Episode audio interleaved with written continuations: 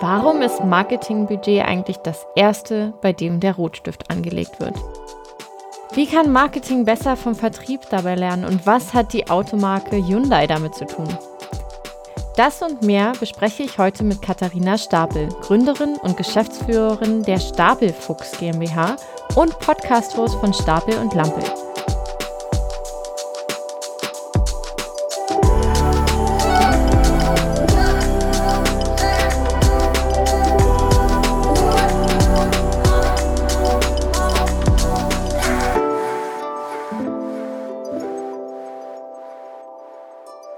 Mein Name ist Jennifer Lapp und ich führe euch durch diese Episode von Listen and Grow. Herzlich willkommen zu einer neuen Folge von Listen and Grow. Heute ist mein Gast Katharina Stapel. Hallo Katharina.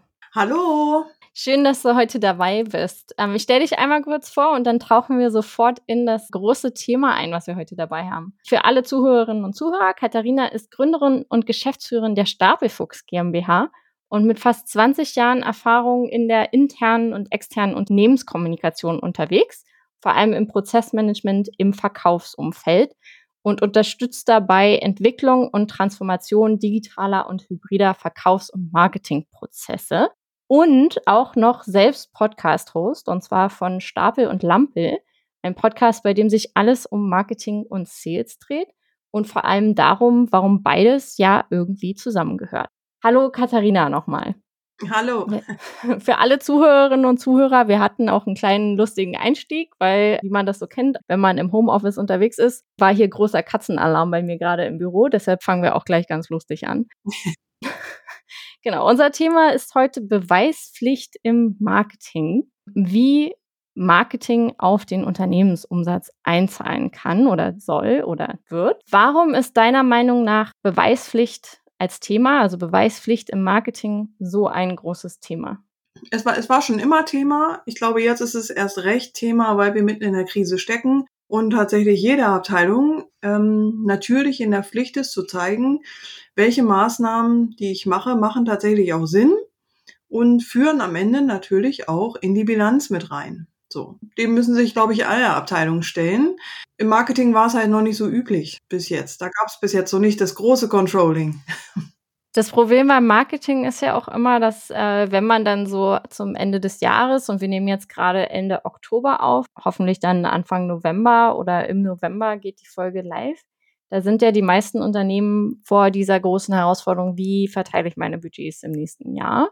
Mhm. Und ähm, besonders in Krisenzeiten ist Marketing ja auch so das erste Team, bei dem Budgets weggekattet werden. Wie ist da so deine Erfahrung? Warum ist das beim Marketing vor allem so? Also vorab, ich halte das für einen Riesenfehler, dass jetzt die Budgets entweder ganz gestrichen oder gekürzt werden. Das kommt so ein bisschen ähm, aus der Hüfte geschossen, finde ich, weil die Ursache liegt ja da tatsächlich woanders. Also wenn Marketing natürlich bislang überhaupt kein Controlling hatte und wir überhaupt nicht sehen konnten, so welche Maßnahmen die Marketing macht, zahlen tatsächlich auf die Bilanz ein. Also sprich, mhm. arbeiten gut mit dem Vertrieb, mit dem Verkauf wirklich zusammen. Dann könnte ich gezielt sagen, pass mal auf, okay, be bestimmte Maßnahmen, die steuern wir jetzt einfach mal gezielt. Aber jetzt einfach so einen Blindflug zu machen und zu streichen und zu kürzen, halte ich für einen Riesenfehler. Also das ist eine Übersprungshandlung. Ja, ich, ich glaube, da muss ich, da muss ich Führung ein bisschen selber an die eigene Nase fassen. Ja. ja, das ist auch Du hast das Thema Marketing Controlling angesprochen. Was sind denn für dich so ähm, die Kennzahlen, die im Marketing besonders wichtig sind, worauf man sich jetzt konzentrieren sollte?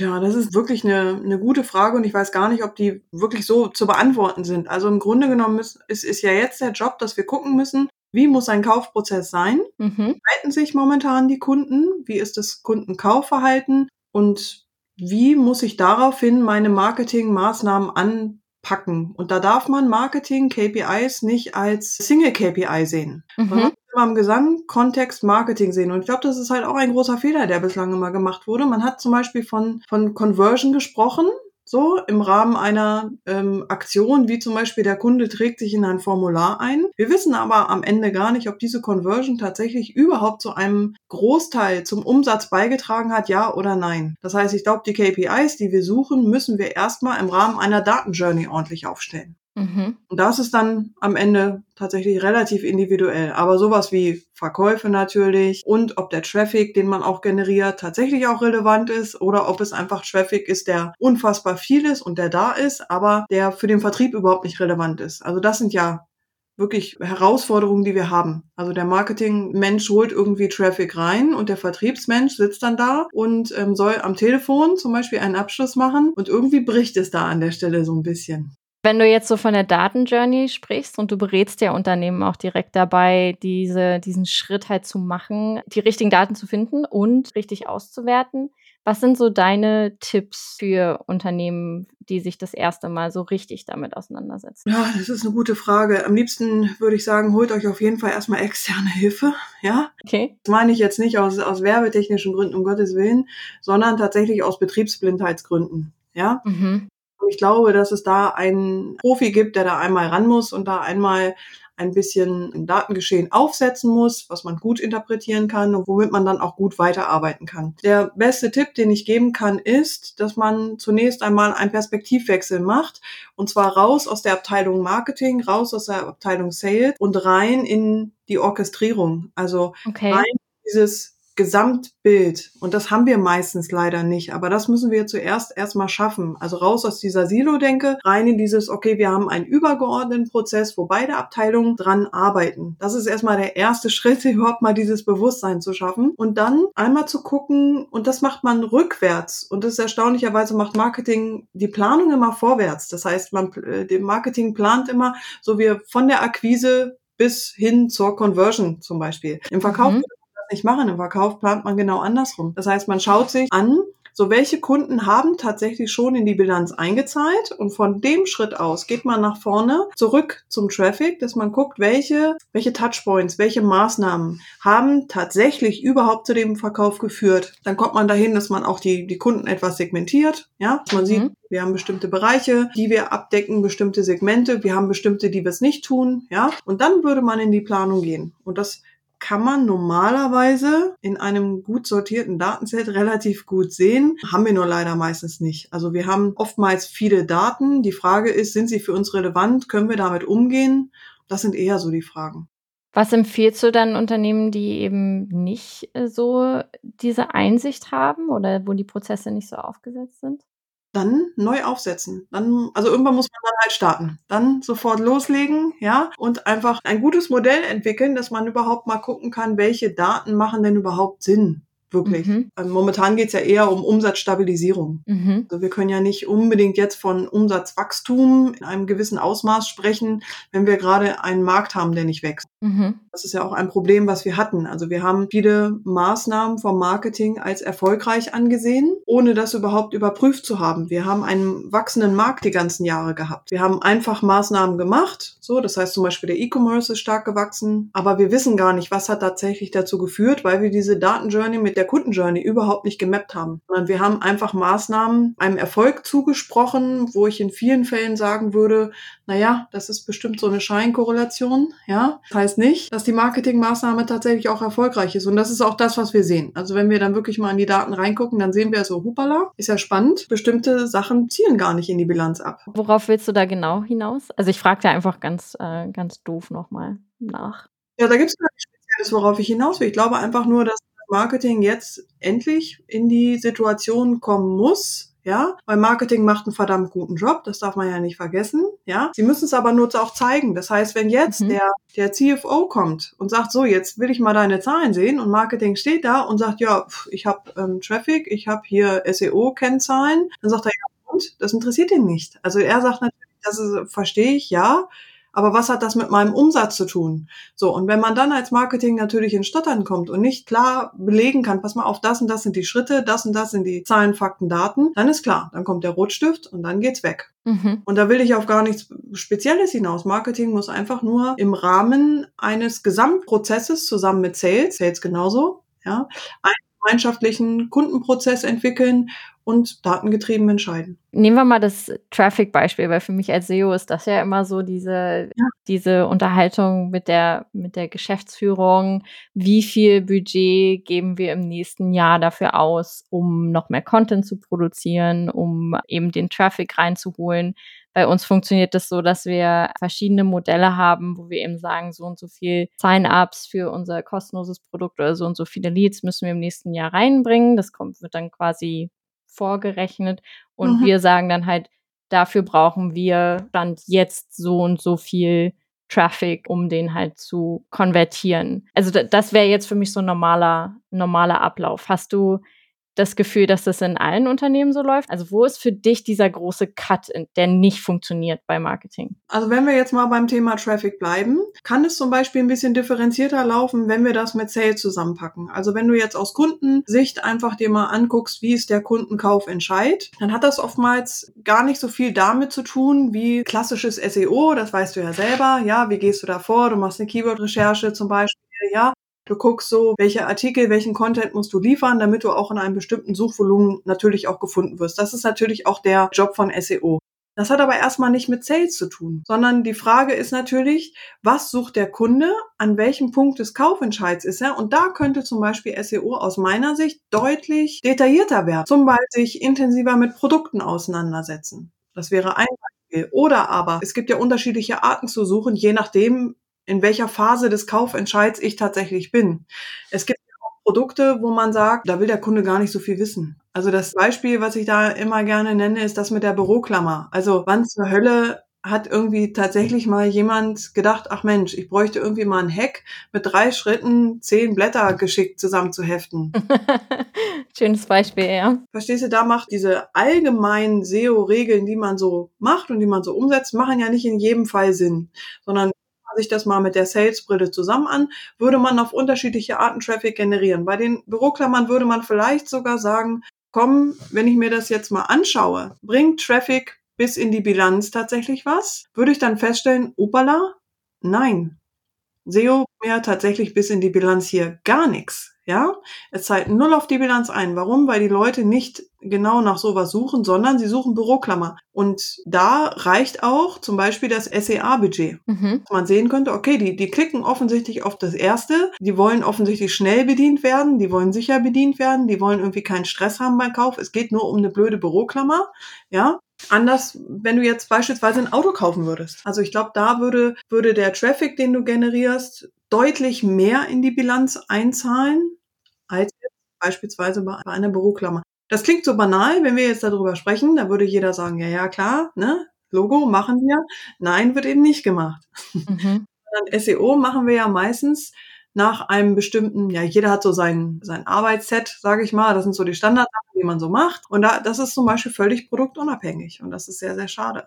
Also ich habe so viele Gedanken in meinem Kopf, die ich, ich muss mich erstmal so ein bisschen sammeln gerade. Bei, besonders bei Produkten, die halt einfach ein bisschen erklärungsbedürftiger sind, finde ich, stimme ich da voll überein. Aber bei Produkten, wo vielleicht gar nicht Markenbekanntheit doch eine extrem große Rolle spielt und dann eben, da finde ich das extrem schwierig, als Marketing dann festzulegen, was da jetzt direkt auf die Bilanz einzahlt. Absolut. Du hast ja auch, sage ich mal, so ein Drittel des Budgets, also jetzt mal grob, grob gerechnet, ja, einmal für die Markenbildung, so, ähm, das sind natürlich dann Image-Kampagnen. Das ist etwas ähm, für mich komplett anderes, als wenn du jetzt gezielt SEO machst, um den Traffic zu generieren, um den dann für den Verkauf zu verwenden. Weil das muss ja klar sein. SEO ist etwas, was dem Verkaufsprozess dient. Das vergessen wir nur immer. Also wir sehen Marketing als eine Abteilung, die irgendwie für sich steht. Ja, ich habe auch schon Unternehmen gehört, die gesagt haben, so Marketing macht bei uns das Thema Digitalisierung. Nein. Oh, okay ja, da wird ein ganz, ganz ähm, schräger Stellenwert tatsächlich auch gegeben. Also Marketing ist ja aus meiner Sicht zumindest dafür da, die richtigen, den richtigen Touchpoint für die, für den Suchenden tatsächlich mhm. auch zu kreieren, so, den dahin zu führen. So, und das ist halt manchmal unterschiedlich, je nachdem, wo der Kunde steht, je nachdem, was für ein Produkt er haben möchte. Wenn ich jetzt, nehmen wir mal sowas wie, was weiß ich, kauft man so selten im Internet, aber äh, Käse, mhm. also etwas, was du gewohnheitsmäßig kaufst, wo man ja in der Regel auch sagen kann, okay, das bei Lebensmitteln zum Beispiel, wir, wir kaufen immer dasselbe Waschmittel, wir kaufen immer dieselben Lebensmittel, so, da ändert sich ja nicht groß was dran. Da haben wir ja kaum noch einen Kaufentscheid. Also wann du denn im Edeka oder was weiß ich wo und triffst bei jedem Griff nochmal eine komplett neue Entscheidung. Nein, wir haben ganz oft Sachen, die kaufen wir gewohnheitsmäßig. Die immer dieselbe Zahnpasta, dasselbe Shampoo, so. Da treffen wir keinen Kaufentscheid mehr. Das heißt, hier müsste auch das Thema Marketing komplett nochmal anders angefasst werden, als bei, wo du Menschen nochmal überzeugen musst, wie zum Beispiel bei einem Auto. Eine Streitfrage, die ja immer kommt, ist, äh, jede Marketingaktivität muss irgendwie ein Return on Investment nachweisen können. Das beantwortest du ja gerade schon so ein bisschen mit der Aussage, dass es halt auch viele Sachen schon allein von der Markenbildung, Markenbekanntheit, da kann man eben nicht jede einzelne Aktivität daran festmachen. Aber wenn wir jetzt in einem Unternehmen sind, was eben gerade den Rotstift ansetzt, dann werden wahrscheinlich das die ersten Aktivitäten sein, die beim CFO halt weggestrichen werden müssen in irgendeiner Form, weil sie nicht nachweisbar in Return on Investment nachweisen können. Wie würdest du da vorgehen, um also vielleicht auch in einer Unterhaltung mit der Geschäftsführung dafür zu sorgen, wie überzeugt man sein, äh, sein Leadership-Team davon, nicht den Rotstift an diese Aktivitäten anzusetzen? Ja, das erste ist, also wenn ich jetzt in der Situation wäre und ein Marketing-Team hätte, was ich leiten müsste, dann wäre mein erster Schritt jetzt zum Sales Director zu gehen und zu sagen, so, wir müssen jetzt Hand in Hand arbeiten. Wir setzen jetzt einen richtig guten Prozess auf, mit, an dem wir beide zusammenarbeiten und den stellen wir vor. Das hätte schon längst passieren müssen. Wenn es jetzt noch nicht passiert ist, dann ran. Also, das, das bewundert mich sowieso, dass das so immer noch als zwei getrennte Abteilungen sind, die müssen fusionieren. Und das nächste ist, es nützt nichts, im Silo jetzt zu streichen. Es nützt einfach. Also man kann ja auch aus Krisen lernen, ja. Also wir hatten ja auch, wenn du jetzt dran zurückdenkst, die Krise 2008, 2009, ja, Finanzkrise, Immobilienkrise, ja, der US-Markt, ne. Wir erinnern uns, und da, da können wir jetzt sehen, was passiert. Also ganz viele haben dann auch Marketing gestrichen, ja, und ganz viele setzen ja dann auf Sales. So, das ist ja das, so die sollen dann, sollen dann kloppen. Aber Sales ist ohne Marketing auch nichts. so. Also man ja. muss gucken, dass es irgendwie gut passt. Und in der Krise von 2008, 2009, da ist was ganz, ganz Spannendes, wie, wie ich finde, Vorbildliches passiert. Und zwar muss man sich immer auch das Kaufverhalten der Leute angucken. Und daran muss man sich orientieren, an nichts anderem. Wenn wir uns die Automobilindustrie nochmal angucken, die haben natürlich einen Riesenstress gehabt, weil die Leute ähm, haben natürlich absolute Kaufhemmung gehabt ähm, bei Autos, klar. Ne? Die hatten irgendwie alle Angst, ihre Jobs zu verlieren. Und auch da wird ja alles über Kredite finanziert. Die hatten dann Angst, dass wenn wenn Sie jetzt ein Auto über Kredit finanzieren, Ihren Job verlieren, können Sie die Raten nicht mehr zahlen, dann verlieren Sie gleichzeitig noch Ihr Haus und so weiter und so fort. Das waren ja wirklich reelle Ängste, die die Leute damals hatten. Die großen Autokonzerne, so wie Audi zum Beispiel, was haben die gemacht? Das, was du da jetzt da draußen auch siehst, die fangen auf einmal an mit Dumpingpreisen. Ja, mhm. das haben die Autos reduziert, die Leute haben aber trotzdem nicht gekauft. So, dann, dann haben die die Autos noch weiter runtergedrückt, so dass man schon sagen musste, okay, die kriegen jetzt noch mal Geld mit dazu, offensichtlich, wenn sie ein Auto kaufen.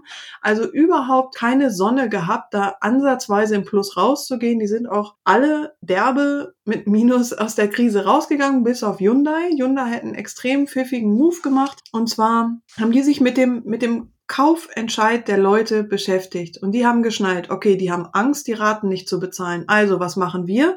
Wir lassen das Auto in dem Preis so, wie es ist und bieten den einfach an. Pass mal auf, wenn du in die Situation kommst, dass du deinen Job verlierst, dann übernehmen wir drei Monate lang die Raten für dich, weil du brauchst ja das Auto, um einen neuen Job zu kriegen. Drei Monate hast du Zeit, dir einen neuen Job zu suchen. Wenn du dann immer noch keinen neuen Job hast, dann nehmen wir das Auto zurück. Wir wickeln den Kaufvertrag ab ohne dass dabei Kosten für dich entstehen. Und das war so enorm pfiffig. Und die sind auch mit Plus da raus, ja, aus der Krise, das muss man auch einfach so sagen. Aber hier haben auch Marketing und Sales wunderbar zusammengearbeitet. Die haben einfach einen geilen Move gemacht. Die haben verstanden, wie Kaufverhalten funktioniert.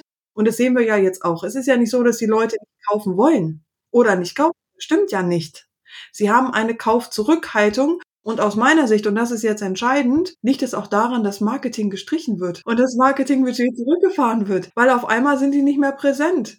Die kaufen, weil nicht auf das Verhalten eingegangen wird. Das ist alles. Also, das ist total verrückt. Es wäre schlauer, jetzt zu sagen, okay, wie verhalten sich denn Leute? Sie kaufen, aber sie, sie sind preissensibler. Ja. Deswegen müssen wir aber nicht unbedingt Dumpingpreise machen, sondern wir müssen anders argumentieren. Der Kaufzyklus ist länger, ja, okay, dann gehen wir da halt auch mit und kriegen nicht gleich die Ungeduld. Und wir haben so ein bisschen intransparent in den Entscheidungswegen. Aber die Auseinandersetzung mit den Ängsten, die die Leute haben, Da würden sich Marketing und Sales jetzt gut dran tun, zusammenzutun, da richtig cooles Zeug zu entwickeln, um da stabil durch die Krise durchzugehen. Ich finde das ein wundervolles Beispiel und ich will eigentlich gar nicht großartig noch weiter darauf eingehen, weil du hast es so schön gerade zusammengefasst. Hast du noch einen letzten Tipp, den du Marketern und Vertrieblern, weil anscheinend reden wir jetzt über das Marketing viel mehr als über die Beweispflicht im Marketing, weil Sales und Marketing so stark Hand in Hand gehen müssen, besonders durch diese Krise. Hast du zusätzlich noch einen Tipp, den du, den du mitgeben möchtest an unsere Hörerinnen und Hörer? Zusätzlich noch ein Tipp, ja, ich, ähm, oh, ich, ich hätte so vieles, so viele Sachen, die mir auf dem Herzen liegen. Aber kann, kann's auch, kann noch mehr sein.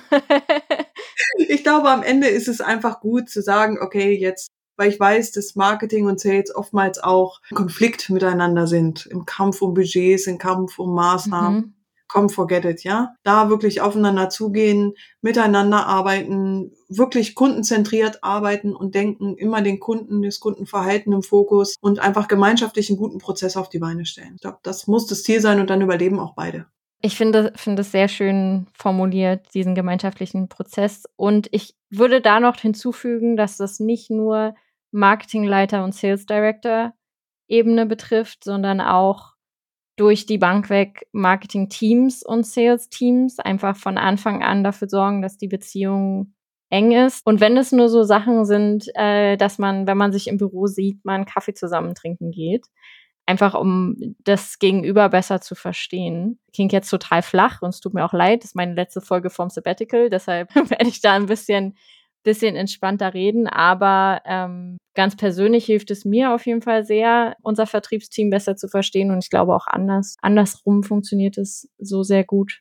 Absolut. Und Sales hat auch einfach ein unfassbaren fachliches Know-how, was Vertrieb angeht, wo Marketing natürlich auch extrem viel von rausnehmen kann, um den Content zu verbessern.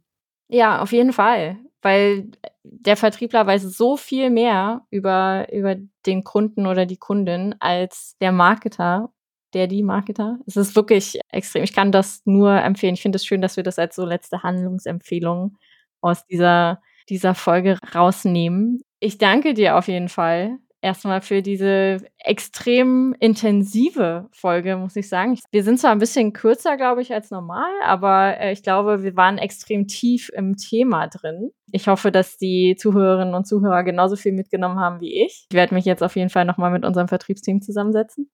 Ja, ja. Besonders, glaube ich, als SEO, wenn man so weit oben im, im klassischen Funnel einfach ist. Da hilft es sehr, wenn man das Ganze, wie du am Anfang gesagt hast, einmal rückwärts macht, sich mal anguckt, was kommt eigentlich dann unten quasi raus oder was hat das ausgemacht, was ich jetzt oben angefangen habe als SEO und welche Sachen, welche Maßnahmen davon waren wirklich die, die dann zum Erfolg geführt haben und darauf in der Planung dann meine zukünftigen Budgets verteilen, ist, glaube ich, so die, die beste Strategie, die man jetzt in der Krise fahren kann.